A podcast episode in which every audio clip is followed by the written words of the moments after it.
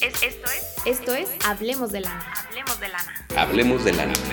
Finanzas. Es lo mejor que puedes hacer para comenzar a invertir. Economía. Debemos ser capaces de interpretar la economía. ¿Cómo funciona el dinero? El crédito es un impulsor de lo que sea que quieras hacer. Cultura financiera. Cultura financiera. ¿Listos para hablar de lana?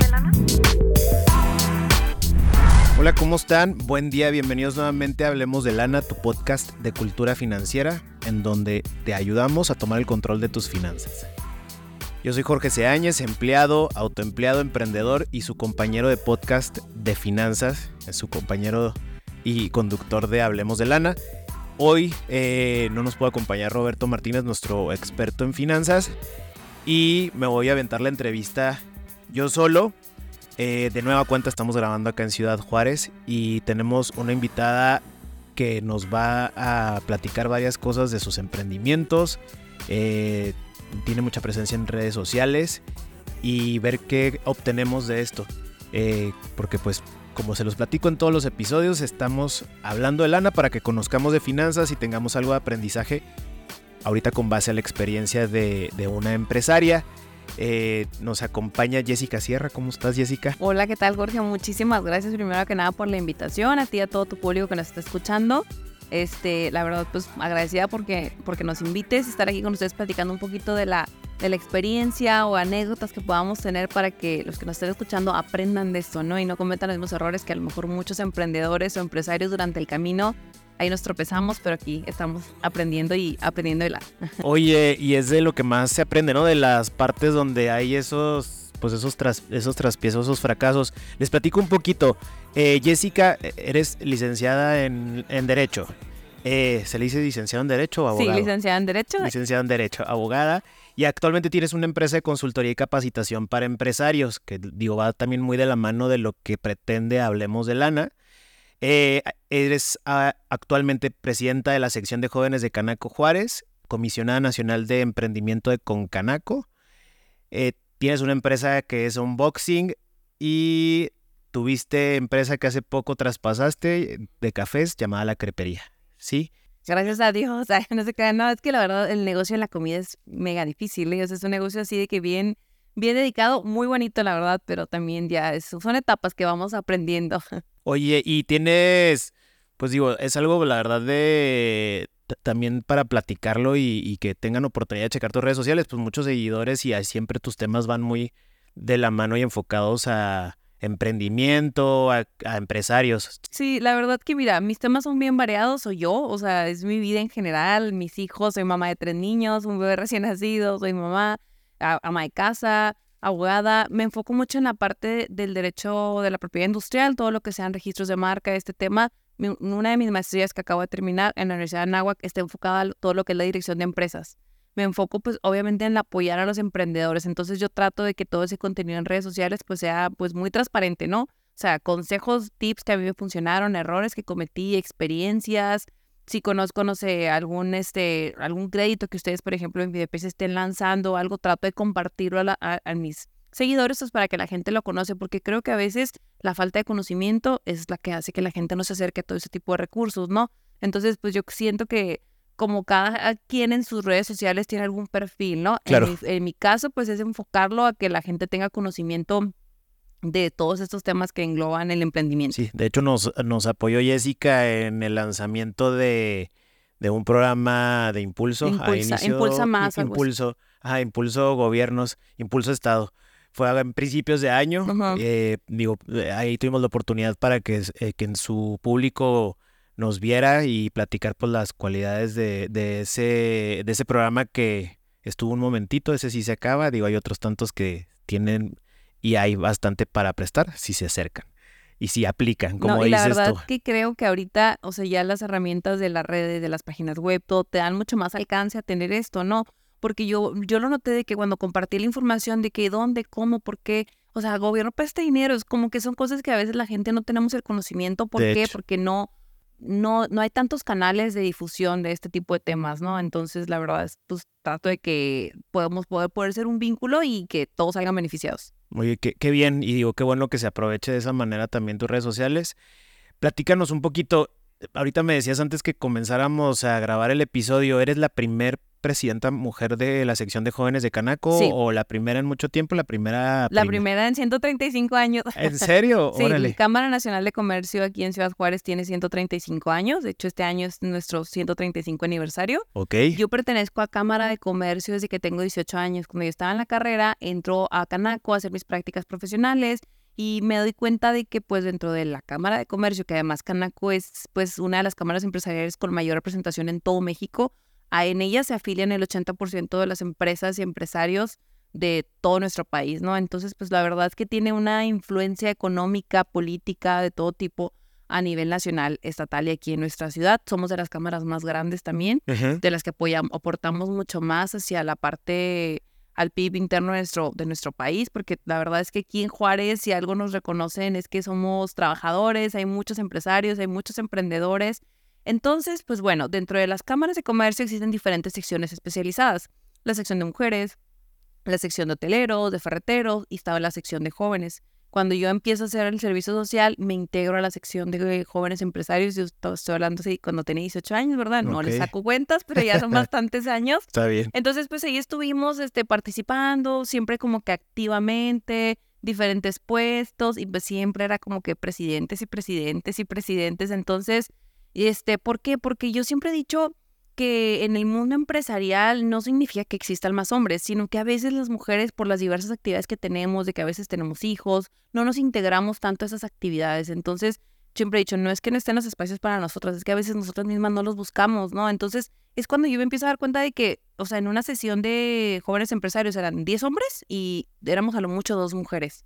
Entonces empecé como que a ver esa constante y como somos minoría a veces, pues no exigimos como debemos o no se nos dan esas oportunidades. Entonces pasan los años y ya, pues, este, ya después ahí de pelearme un poco, no, no te creas no pelearme, pero sí de que o- obviamente, pues exigir, ¿no? Esa parte de que, ok, del tiempo de nosotras, nos toca a nosotras, es cuando ya pues aplicamos para la presidencia que fue el año antepasado. Empezamos, pues este es mi último año ya, son dos años de la presidencia y pues ya, lo logramos, quedamos ahí. Ahora en esta sección te puedo decir que ya somos un 50% hombres y 50% mujeres, o sea, de todos los afiliados de jóvenes. ¿Por qué? Porque a veces nosotras mismas pues jalamos a más mujeres, ¿no? Claro, O sea, ajá. entonces eso ha sido, la verdad, algo muy positivo. Ya se han integrado más mujeres y lo igual si eh, aquí me está escuchando alguien de Juárez, mujeres emprendedoras, empresarias, que se quieran integrar, bienvenidas, ¿no? La cámara es para esto, para, para apoyarnos entre nosotros. Somos una, pues una célula de jóvenes emprendedores que buscamos lo mejor para nuestra ciudad y apoyarnos entre nosotros. Oye, se vincula todo, ¿no? También lo de la empresa de consultoría Todo, con la oportunidad de poder ofrecer el servicio a las empresas afiliadas a la Claro. Cámara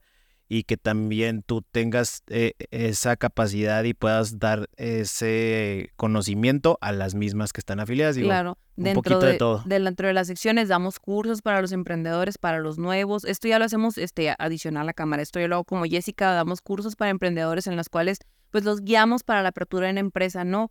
Ah, con, conforme los mismos jóvenes que estamos dentro de la sección, bueno, ya ni tan jóvenes, ya, ya sabes, ya de cualquier edad realmente, este, conforme a las experiencias que tenemos ahí, pues tenemos muchos talentos, ¿no? Tenemos desde agencias de publicidad, este, contadores, abogados. Entonces, entre todos nosotros creamos esta consultoría para que, pues, para guiar a esos nuevos emprendedores y abrirles el camino un poco al panorama de cómo hacer las cosas sin que se cometan los clásicos errores, ¿no? Oye, y ahora en la parte de emprendedora y empresaria, a- antes eh, de que empezáramos a platicar para todos ustedes, me, me hablabas de la crepería. Sí. Lo, se logró 10 años, ahorita lo traspasas, pero al inicio fue unos Tres años más o menos, sí. pies donde se tuvo que detener. Eh, si nos pudieras platicar un poquito de esa experiencia y luego la de, actualmente, la de unboxing. Sí. ¿Cómo fue el proceso para que llegaras a la crepería? Bueno, la crepe- adicionalmente a mi carrera, cuando estaba graduándome de la carrera de derecho, este, pues siempre tenía como que una motivación. Yo siempre he dicho que en esta vida tenemos que hacer tres cosas, ¿no? Una que nos apasione, que sea nuestro hobby, otra pues a lo que trabajemos, nos dediquemos y otra que pues nos saque nuestra parte creativa, ¿no? Entonces para mí la parte del café me llamaba mucho la atención, como que quería algo diferente a lo que venía estudiando la carrera, como quería otro negocio que fuera como más un hobby. Entonces es cuando empiezo a investigar del mundo de café, empiezo a capacitarme, pero siempre me capacitaba hacia la parte operativa, no cómo saber café, cómo, este, no sé, cursos de barista. Pero mm, uno de mis errores en ese momento, hace 10 años, era que yo no sabía cómo administrar un negocio, ¿no? Yo pensé que, bueno, pues sí, vendo mucho y pues ya, o sea, eso va a ser la parte al fin del día, ¿no? Entonces empiezo y abro la cafetería. El primer año, obviamente, evidentemente quebramos. ¿Por qué? Porque aunque teníamos muy buen café y me preocupé por traer el café de chapas y tratar de hacer como que toda la parte operativa muy bien, pero nunca pues tuve una capacitación, un correcto camino de cómo administrarme, cómo pues, administrar mis gastos fijos, variables, etcétera. Entonces quebramos. Al año siguiente digo, no, está bien. Pensaba yo que echándole muchas ganas se lograban las cosas y ese no es el punto, ¿no? Entonces nuevamente quebramos el segundo, el segundo intento, pero dije, no, la tercera es la vencida. Pero antes de, de abrir de otra vez, pues me puse a analizar mis errores, ¿no? ¿Qué fue lo que falló? Y constantemente era la parte esa, ¿no? El dinero. O sea, que estaba sacando costos mal, que estaba, no sé, ah, metiéndome con rentas muy caras. Estaba realmente toda la parte administrativa. Entonces empiezo a asesorarme, empiezo a buscar en internet, empiezo a buscar cursos, empiezo a capacitarme, ¿no? Que creo que eso, es la clave de un negocio, estar bien capacitados en la parte administrativa. Y si no sabemos nosotros como tal, pues bueno, buscar a alguien, o sea, que nos ayude en esa parte, ¿no? Entonces, este, me, me, ahí me asesoré con un contador, es una empresa contable con la que trabajo todavía actualmente y ellos fueron los que me ayudaron a administrarme bien, a generar un sistema en el cual yo pueda poner todos mis números de la empresa, ¿no? Conocer cuál es mi flujo en ese momento, conocer cuál es mi inversión. Te puedo decir que en mi primer y segundo negocio yo no sabía ni siquiera cuánto invertí. O sea, hasta ahorita no sé cuánto gasté. O sea, yo solamente pagaba, pagaba y no llevaba un control de gastos. Yo no sabía a cuántos años iba a ser mi redituable. E, entonces eran cosas que pues fui aprendiendo a la mala y bueno, después del tercer año, gracias a Dios nos fue súper bien. En el, en el, primer año, después de abrir la tercera sucursal, este, abrimos la segunda y así sucesivamente. En cuatro años crecimos a tres sucursales aquí. Y pues la verdad es de que llegó un punto en el que ya el negocio fue muy rentable, muy estable.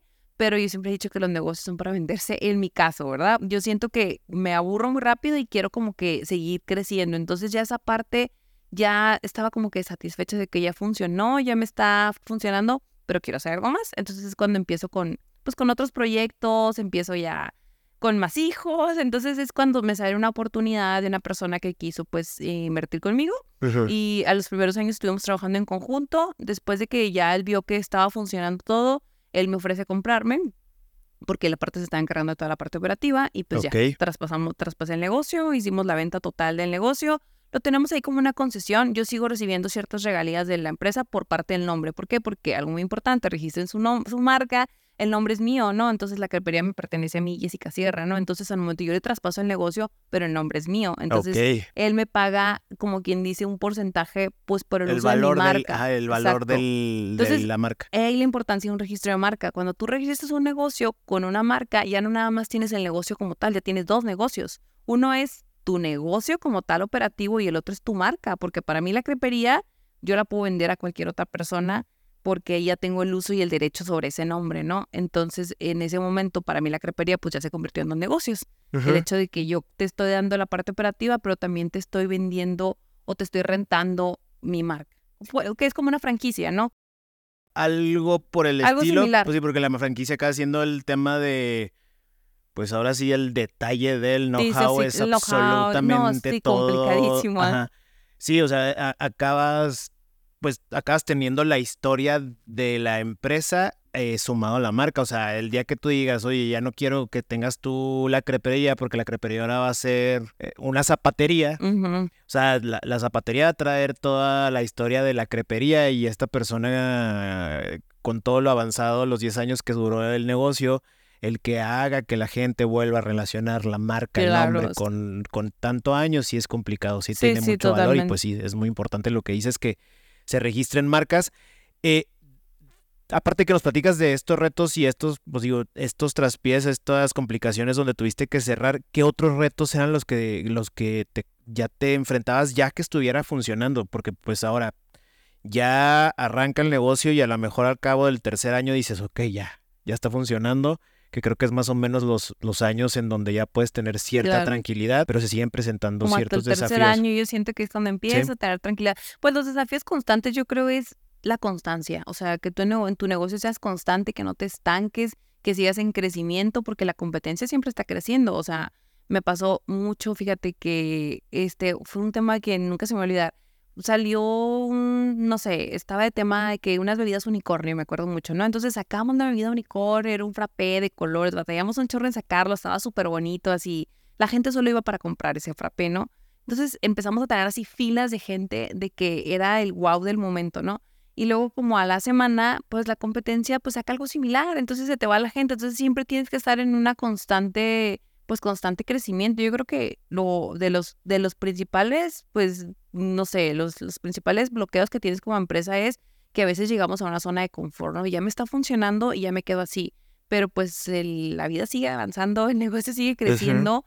Creo que también el, algún desafío que nos topó fue, fue la pandemia, que fue, es la etapa más, más difícil porque ahí te das cuenta que negocio que no está en línea o negocio que no está en redes, pues la verdad que fueron los que más nos afectamos, sobre todo el área de, pues todo lo que son área de alimentos, bebidas, fuimos los más afectados en ese tema, ¿no? Aunque trabajamos con Uber Eats y todo, pues no somos un negocio de necesidad básica, la verdad no era, son unas crepas no te las pides tan fácil por Uber, sí te puedes pedir una comida porque pues obviamente todos comemos, ¿no? Pero ya como que ese tipo de postrecitos y todo, siento que es más, vendes el momento, o sea, no estás vendiendo yo con la crepería no vendía la crepa y el café, no, vendía la experiencia, que llegabas, que teníamos juegos, que el ambiente, que la música, o sea, es como ese, ese, ese, es toda esa experiencia que no la puedes vender a través de una plataforma. Sí, la gente se enfocó a, como dices tú, a adquirir cosas de necesidad básica y primordiales que, pues digo, preferían estar pagando el súper.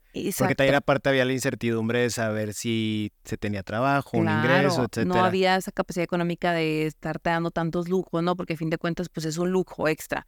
Entonces, ahí es cuando yo me di cuenta de que dije, a ver, o sea, yo quiero tener un negocio y cuando me vaya a dormir siga generando. O sea, entonces, pues la crepería evidentemente no podía ser 100% eso, porque yo cerraba en la noche y era un turno. Entonces, ya, quiero un negocio, o sea, quiero estar en, en no sé, un e-commerce en el cual yo me voy a vender y me levante y diga, ah, mira, tuve tantas ventas en la noche. No, a la par de la crepería, siempre tuvimos dentro de la crepería una, un, producto que era desayunos sorpresa. Eran cajas en las cuales la gente agregaba su cafecito, su desayunito y lo mandabas de sorpresa a alguien este, como regalo, ¿no? Y hacíamos la caja personalizada, de que happy birthday, feliz aniversario. Entonces es cuenta que como que yo empecé en ese momento, estoy hablando hace cuatro o cinco años, empecé a buscar proveedores de cajas y ahí es donde empieza a meterme todo lo que es la parte del mundo del cartón, ¿no? Entonces empiezo a tener proveedores de cajas, luego empiezo a investigar un poco más, entonces ya para cuando llega la pandemia, pues yo ya tenía muy estandarizado todo este tema y ya tenía como que otra línea de productos adicionales, desde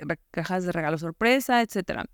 Cuando entré en la pandemia, durante todo ese proceso que estuve en mi casa, este, me puse a trabajar en una plataforma digital en la cual empezamos a meter cajas para regalos en general. O sea, mandabas botellas, dulces, desayunos sorpresas, o sea, ya empezamos a ampliar más la parte de estos regalos. Ok. Y luego después nos empezaron a decir, oye, yo necesito estas cajas, pero para mi negocio, yo vendo, no sé, joyería y quiero tener una caja bonita. Entonces ahí empezamos a vender cajas a negocios y emprendedores y entonces así empieza a crecer, empiezo a investigar más, ya empezamos a traer cartón de fuera y ya se cuenta que yo ya estaba metida en, en otro negocio el cual era un negocio en línea, el cual pues ahorita tú entras y puedes agregar, hacer tu caja personalizada. Sigue estando en línea entonces, unboxing. Unboxing, ajá, es unboxingov.com, es originalboxes.com, pero no solo las son, son las iniciales. Tú entras ahí y puedes armar tu regalo como tú quieras, o sea, puedes meter, te pones la frase que quieres que esté impresa en tu caja, eliges dentro de más de 100 productos que tenemos, desde dulces, botellas, flores, tú armas el producto que quieres dentro, este, te, hasta viene la etiqueta con la que lo quieres cerrar y luego ahí pones la dirección de envío, quién envía y ahí mismo haces tu pago y la caja se envía. Este, cuando son cosas, hay ciertos productos que se pueden enviar dentro de nuestra ciudad y hay ciertos productos que se pueden enviar pues a, todo México. Y también ahí mismo, si tú eres una empresa, si tú eres una empresa como tal, ahí también podemos diseñarte tu caja para tu negocio. Si tú vendes, no sé, trabajo con zapaterías, con boutiques de ropa, y ahí se meten, eligen el color de caja, el tipo de caja, el tamaño, materiales, escogen el logo, la frase interna. Por ejemplo, manejamos unas cajas de una chava que hace maquillaje, entonces ella, por ejemplo, cuando abres la caja es como que hello beautiful y la, ¿sabes? Entonces son ese tipo de detalles. Y es cuando yo ya me enfoco más en esta parte de, de, unboxing, que es un, pues la verdad es un negocio que me encanta porque la gente que me sigue en mis redes no me va a dejar mentir. Soy mamá cositas 100% crafty, entonces pues esta parte me sacó esa parte que ya no sabía que existía mía y la verdad me ha gustado mucho. ¿Y el reto en unboxing cuál fue? ¿O cuál ha sido? ¿O todavía no se presenta? Pues mira, hasta ahorita, este, pues la competencia siempre ha sido, ¿eh? O sea, yo creo que cual- cualquier empresario, emprendedor que me esté escuchando no me va a dejar mentir. O sea, las copias. O sea, siempre va a existir. De que yo sacaba la caja rosa con el corazón mar verde y una flor azul. Y luego a la semana veías la competencia o, Con lo mismo. con lo mismo, y eso es bueno porque no, porque mucha gente me ha preguntado en mis redes, ¿cómo haces para lidiar con la competencia que copia tus productos? Que es algo súper común que nos pasa a todos, ¿no? En este mundo de los negocios. Y siempre les digo, agradezcanselo, porque eso nos hace salir de nuestra zona de confort y vamos a buscar ahora qué sacamos, porque si ya me copiaron esto, entonces ahora tengo que sacar algo nuevo. Entonces constantemente, pues nos saca de nuestra zona de confort y nos hace estar en constante crecimiento. O sea, a raíz de eso, pues me, me tengo que poner a buscar ahora qué sigue. O sea, no sé, ahorita estamos en la temporada de la fiebre de Barbie saqué la caja de Barbie con el globito de Barbie y a la semana ya la tenía toda la competencia y de que yo, no pasa nada, o sea, pues es parte del proceso, ¿no? O sea, es, es el marketing del momento y tenemos que sacarle ese jugo, pero ahorita yo estoy pensando, ok, ¿qué sigue? O sea, ahora, ¿qué, qué, cuál, qué es la nueva temporada o qué es lo que vamos a sacar? Entonces, pues estar en constante crecimiento y creo que ese es el principal reto. Sí, estarte aprovechando también obviamente los momentos para saber cuándo sacarlo, en qué momento es lo correcto. Y sí, la verdad la copia o el que te copien la competencia, pues habla muy bien de tu producto. Sí, pues sí, o sea, y, y no, y no se trata de que porque nos copien, yo siempre he dicho, a ver, pues las copias siempre se van a vender más baratas, entonces no se trata de un costo, se trata de una, que, de que tú vendas un producto y que la gente te lo compre por tu calidad, por tu, por tu servicio, por tu producto en general, ¿no? O sea, no, no caigamos en ese juego de, híjoles que lo dieron más barato, híjoles que la competencia está en este precio, tú mantente constante y los clientes van a seguir, ¿no? Yo trabajo con muchas marcas reconocidas aquí en la ciudad, hospitales, constructoras que ya tienen años comprándome cajas de para yo me mis mayores ventas o mi mayor producto siempre son en las áreas Navidad, ¿no? Que es cuando hay más regalos corporativos, me enfoco mucho en este tema. Yo trabajo con maquiladoras a nivel internacional que les hacemos cajas para todas sus fábricas. Entonces, yo digo, bueno, si me siguen consumiendo a pesar de que hay mucha competencia afuera, pues es porque el- hay Algo algo, bueno se hay, está hay haciendo, algo, claro. ajá, hay algo que es creo que es la calidad del servicio al cliente, o sea, el hecho que no que no bajes en tus productos, en tus estándares, y eso te va a dar constancia y te va a hacer crecer. Quizás sí puedes perder clientes en el camino, pero al fin del día pueden regresar o, o puedes estandarizarte más ahí. Y pues, Creo que muy al inicio di- diste un poquito de la respuesta a la pregunta que te voy a hacer, que hablaste de lo importante que es tener esa base financiera, administrativa y contable para que las empresas funcionen. Ahorita, eh, ¿qué consideras que es de lo más importante dentro de todo esto? Digo que es muchísimo, pero a lo mejor por el, por el espacio de, de nuestro episodio que nos digas, ¿qué crees tú que deba ser el enfoque que deban de tener todos los empresarios o los emprendedores y las emprendedoras que quieren arrancar con su proyecto acerca de este conocimiento de finanzas, administración, eh, de contabilidad? ¿Cuál debe de ser ese el, enfoque? bueno, creo que cada enfoque pues es muy particular a cada negocio, ¿no? O sea, hay empresas Claro. que pues en tu momento van a tener un, ciertos enfoques más importantes que otros, pero pues yo creo que sin dinero no hay empresa. O sea, sin dinero, si no hay dinero, no hay negocio y ya puedes tener el mejor producto, puedes tener la mejor idea, pero si no traes una base correcta administrativa de saber cómo manejar tu dinero, no sé si lo hiciste a través de un préstamo, si lo hiciste a través de cualquier manera que hayas tenido administrarlo correctamente, yo creo que es la base primordial de cualquier negocio. Entonces, si antes de que abras algo, o sea, pues mi consejo sería ese, no, busca asesoría, búscate un buen sistema, administra bien, haz un buen planteamiento a largo plazo, o sea, haz tu plan de salida, porque a veces también el hecho que nos cerramos a la idea de que es que mi negocio es exitoso porque mi mamá me lo dijo o porque yo creo que lo es, pues no, o sea, tenemos que tener un, un proyecto a largo plazo, ¿no? Ok, mi plan de uno a seis meses es vender esto, si no lo logro, ¿qué va a pasar, no? Entonces, o reestructuras tu negocio o haces un plan de salida, ok, si en un año no lograste llegar a esta meta, entonces pues cambia la estructura de tu negocio, a veces nos cerramos, en mi caso, por ejemplo, pues la crepería quebraba y quebraba y quebraba, hasta que me funcionó, pues fue, ¿por qué? Porque hice una reestructuración de todo en sí. No sé si a eso te refieres en tu pregunta. Sí, sí, sí, completamente. O sea, que, que digo, acá haciendo, lo pondría en palabras como el- es adaptarse, adaptarse al momento y buscar qué mover de esa base de finanzas y administrativa, el de, oye, me está funcionando pagar tanto en esto, o me está funcionando, como hablabas ahorita al principio, estar pagando estas rentas, Claro. en dónde estoy teniendo esas fugas de dinero.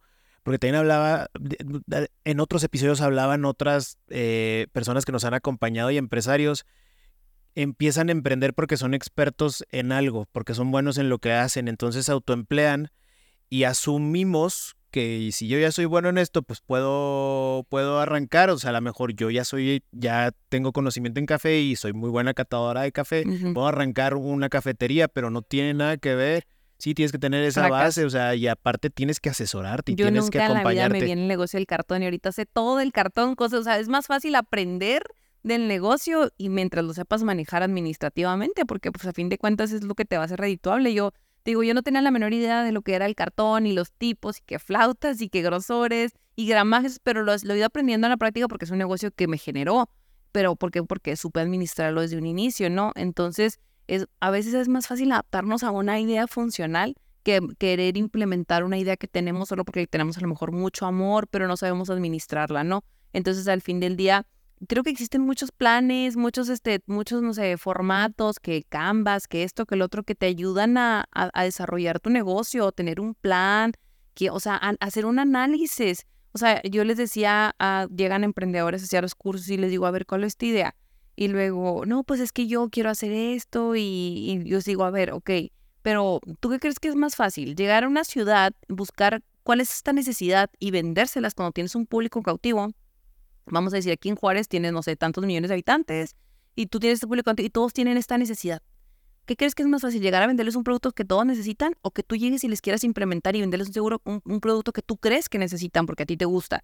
Y no, no, pues el que necesitan. Digo, ¿cuál crees que vas a vender más rápido? Entonces eso es lo que tenemos que hacer con nuestros negocios, analizar cuál es la necesidad en el mercado, o sea, qué necesidad tienen aquí en este grupo en el cual yo me voy a dedicar a vender para así tú vas a tener un negocio más exitoso en menor tiempo a diferencia que quieras hacerlos que te compren cierto producto, ¿no? Entonces, pues es como lo siempre digo, todo, nego, tu producto es atractivo y relevante, o es atractivo o relevante, ¿no? ¿Qué quiere decir esto?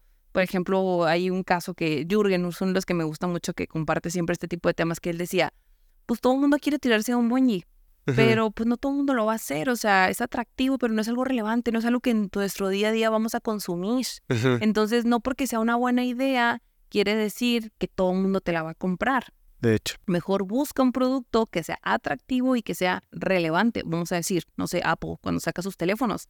Pues la verdad es que algo que es muy atractivo, todo el mundo queremos tener un teléfono y es relevante porque lo necesitamos. Entonces, ¿qué pasa? Lo consumes. Por la facilidad de la misma interfase de, este celular. Y das en un punto eh, que coincide en toda, toda la gente que nos ha acompañado. Eh, el tener esa base, o sea, vaya, soy bueno en, pero tengo que tener esa base de conocimiento en distintas áreas y es detenerme un poquito por más eh, emocionado, apasionado y más romántica que sea la idea de que voy a emprender en lo que soy bueno, es detenerte un poco y decir, a ver, ¿de dónde viene el dinero? ¿Le voy a meter yo? ¿Va a haber inversión? ¿Voy a pedir un préstamo? ¿Qué tengo que hacer para pagar ese préstamo? ¿Qué, qué condiciones me está poniendo el inversionista? Cuánto dinero voy a tener que estar sacando de mi ingreso si es que yo estoy empleado y de dónde estoy pagando mi idea de negocio. Conocer todos tus números. Ajá, y vaya y asesorarte porque no es solamente eso, también pues tiene que ver todo el tema de registro de marca, cómo te constituyes, qué es lo que te conviene como empresa. Contratos, si los tienes o no. A veces, ah, es que me asocié con mi amigo porque somos súper amigos. Y lo, oye, pero tienes un contrato, tienes una estructura del negocio este, no sé, delimitante, quién se encarga de la parte operativa, no, pues no, pero ahí va surgiendo. Y son errores que fracasan, o sea, son de los principales puntos de los que los negocios fracasan, ¿no? Oye, y hablando de las capacitaciones y que estás en la sección de jóvenes, ¿qué tan receptivos son ahorita los jóvenes para el tema financiero y el aprendizaje financiero? Porque, vaya, yo veo que ahorita todos estamos yo ya considerándome parte de los jóvenes, porque no, también ya hay más camino recorrido. Todavía estamos en los jóvenes. Sí, digo, más jóvenes que nosotros. Ya cada año se, se, alarga más ahí la, la. La línea, ¿verdad? Hasta los 40, ¿no? Según yo. Sí, sí, sí, completamente. Y yo veo que es mucho ya el tema de implementación de tecnología, o sea, que ya hasta la misma palabra que ha evolucionado ya no es emprendimiento, es startup y, empiezas y buscas la forma de cómo tener un negocio, como lo acabas de decir tú, o sea, no tengo que estar ahí precisamente enfrente eh, haciendo la crepa o el café. O sea, ahorita es a través de la plataforma de, unboxing. Eh, hay resistencia en la parte financiera porque yo veo que la tecnología la están adaptando perfecto. Sí. Pues mira, yo creo que hoy en día, como lo dices, hay demasiados sistemas, hay demasiados, hay, hay mucha ayuda que podemos tener adicional, ¿no? Ya existen plataformas que nos ayudan a administrarnos, a llevar correctos inventarios, a tener los números más, pues, o más encaminados a que un negocio sea funcional. Pero al fin de cuentas, si tú como empresario y emprendedor no le dedicas el tiempo a tu negocio, no te empapas de los números, no tienes el conocimiento, yo creo que no podemos dejarle toda la tecnología. Tenemos que estar ahí y siendo constantes y capacitarnos y no decir, ah, ya la hice ahorita. No, o sea, tienes que estar en constante aprendizaje.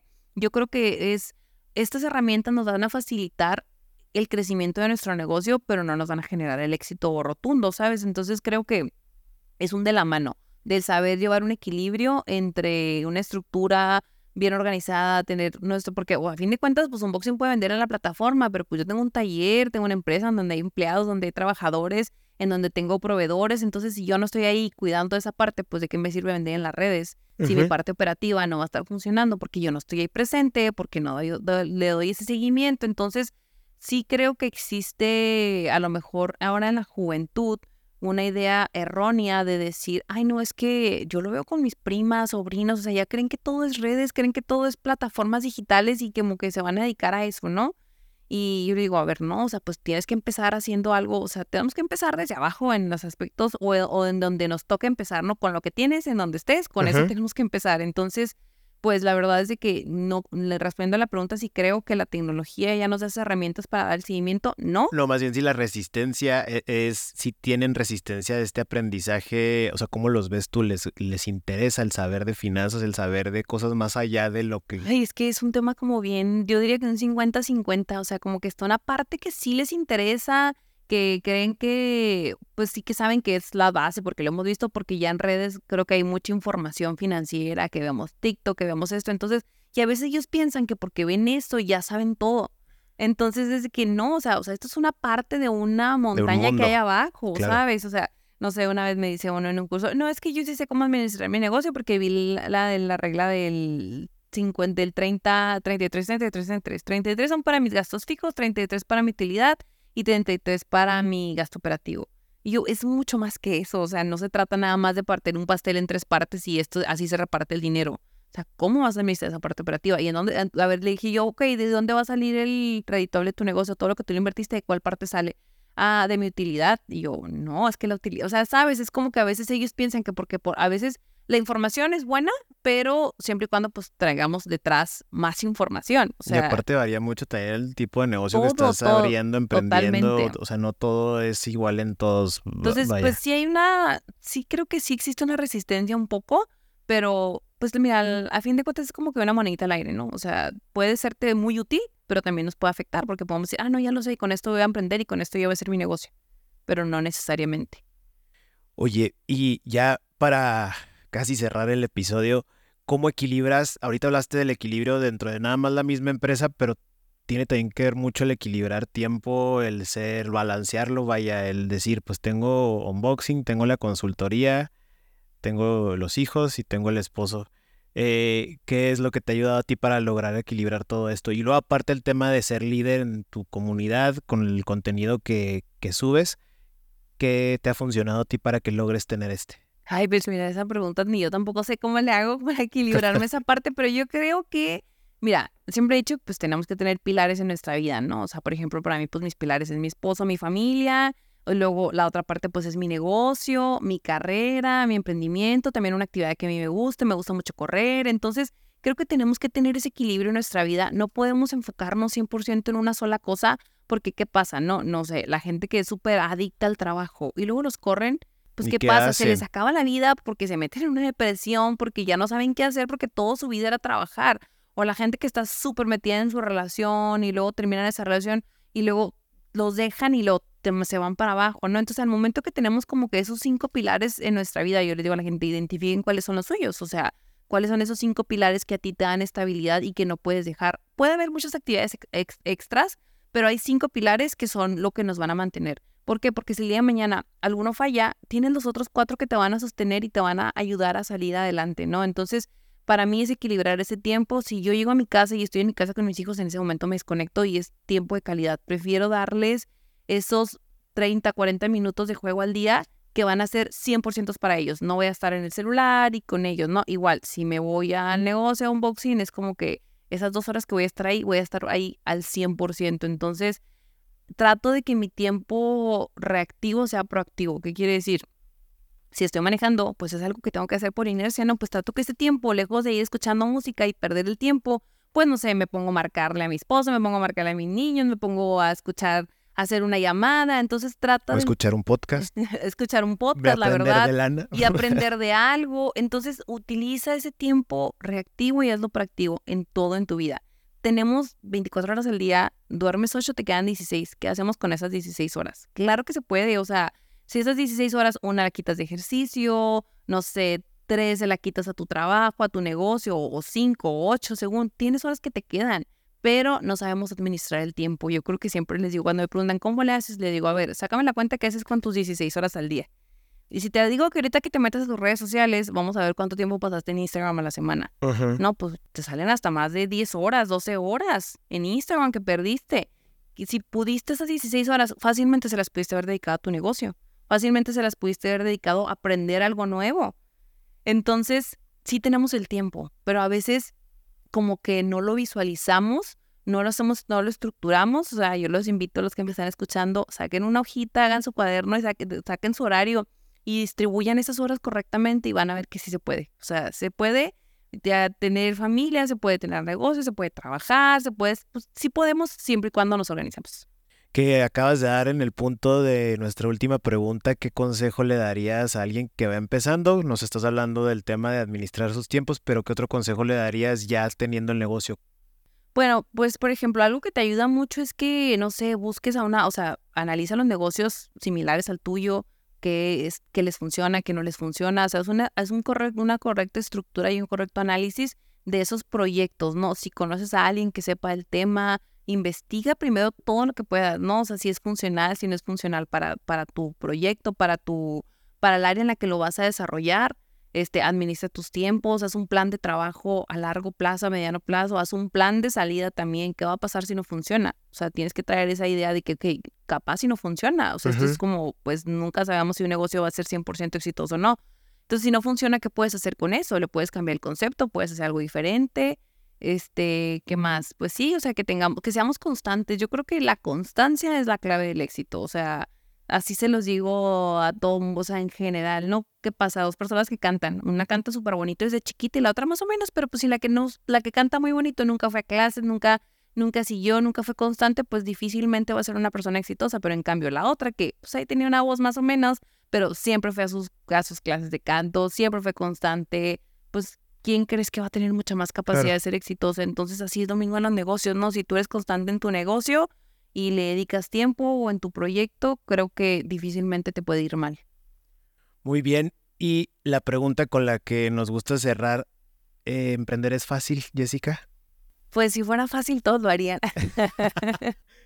La primera respuesta tan práctica que nos es han dado. que es la verdad, creo que no, si tienes la idea de emprender para dejar tu trabajo y ser una persona libre, pues no, ya para empezar no lo hagas, ¿no? Si quieres emprender para tener un mayor crecimiento, para tener a lo mejor una facilidad mayor en un futuro lejano, quizás hazlo, pero y aún así no y es aún fácil. así no es fácil, ¿no? Yo te puedo decir que pues tengo 15 años emprendiendo y he sido una diversidad de negocios y siempre vas a estar ahí para tu negocio, ¿no? Obviamente tienes que ir abriendo canales, ¿no? Y ir, ir como haciendo diferentes tipos de canales y no, no enfocarte nada más en una cosa, también sería un consejo, regresando a la pregunta anterior. O sea, cuando emprendamos, ya cuando tu emprendimiento esté estable, o sea, es otra cosa diferente. Tienes que tener Sí, diver- diversifica, diversificar, exactamente, esa es la palabra que busca buscaba. qué más hacer. Diversificar es también una clave muy importante en cualquier negocio que tengamos, porque al fin del día llega una pandemia y quizás la crepería no me funcionó y Unboxing fue el que me ayudó a salvarme. De hecho, Unboxing durante casi un año estuvo manteniendo el negocio de la crepería. Mira. Fue de que gracias a esa parte que ya la tenía un poco avanzada de los regalos, sorpresa, envíos a domicilio, fue lo que me salvó a mí para seguir teniendo, manteniendo empleados, no correr a nadie. Entonces, el diversificar es súper importante. Pero pues sí, emprender no es fácil. Oye, Jessica, si puedes compartirnos, por favor, tus redes sociales para que la gente cheque tu contenido y también, obviamente, el de la empresa de consultoría y el de unboxing. Unboxing. Este, bueno, mis redes sociales es arroba Jessica Sierra. Jessica se escribe con Y, la primera letra, doble S, y pues ahí, nos, ahí así estoy en todo, en Twitter, en Instagram y en todas estas nuevas que hay. También ahí estamos ahí, pero ahí nos pueden encontrar. Unboxing. Unboxing es arroba unboxing-ob. Igual en, si entran a mi Instagram, ahí en mi, en mi descripción, ahí están todas las etiquetas de, de los diferentes proyectos que traemos. Muy bien, Jessica, muchas gracias. A ti, Jorge, muchas, por gracias. acompañarnos. Eh, esperamos que estén aprendiendo bastante de esta experiencia que trae la gente acá de Ciudad Juárez.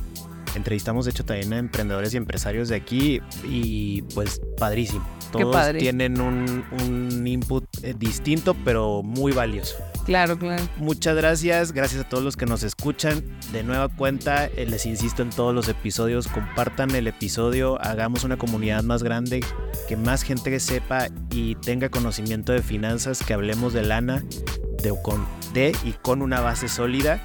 Y sigan nuestras redes sociales y pues nada, nos vemos en el Gracias siguiente. por la invitación. Gracias a ti, Nos Jessica. vemos. Un abrazo. ¿Y tú cómo manejas el dinero? Esto fue Hablemos de la Síguenos en nuestras Síguenos en nuestras redes sociales, arroba Fidiapech. Arroba Fidiapech. y entra a nuestra página www.fidiapech.com. Fidiapech.